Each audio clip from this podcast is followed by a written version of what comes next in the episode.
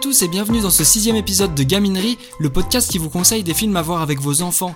Aujourd'hui, je vais vous parler du dessin animé Mon ami robot, un audacieux film d'animation muet.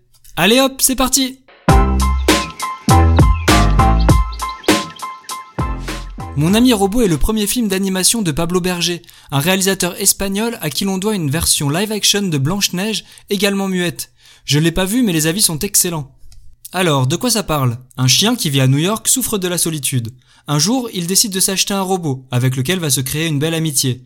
Hélas, après une baignade dans l'océan, le chien est obligé d'abandonner son robot sur la plage. Mon ami robot est un film vraiment étonnant. Les dessins et l'animation sont ceux des cartoons américains, et rappellent clairement les Simpsons ou Futurama. Cependant, le ton du film est tout autre, plutôt porté sur la mélancolie. Sans pour autant oublier d'être drôle, mais toujours au premier degré, jamais dans l'ironie comme le sont souvent les exemples cités précédemment. Il y a aussi cet étonnant parti pris d'absence de dialogue qui, sans nuire à la compréhension du récit, permet de mettre en valeur les émotions du chien et du robot, ainsi que l'ambiance de la ville de New York, personnage à part entière du dessin animé. Mais le plus surprenant restent les thèmes abordés, la solitude, la nostalgie, le choix amoureux. Ce qui n'a pas été pour me déplaire, mais je crois quand même que les enfants sont passés à côté.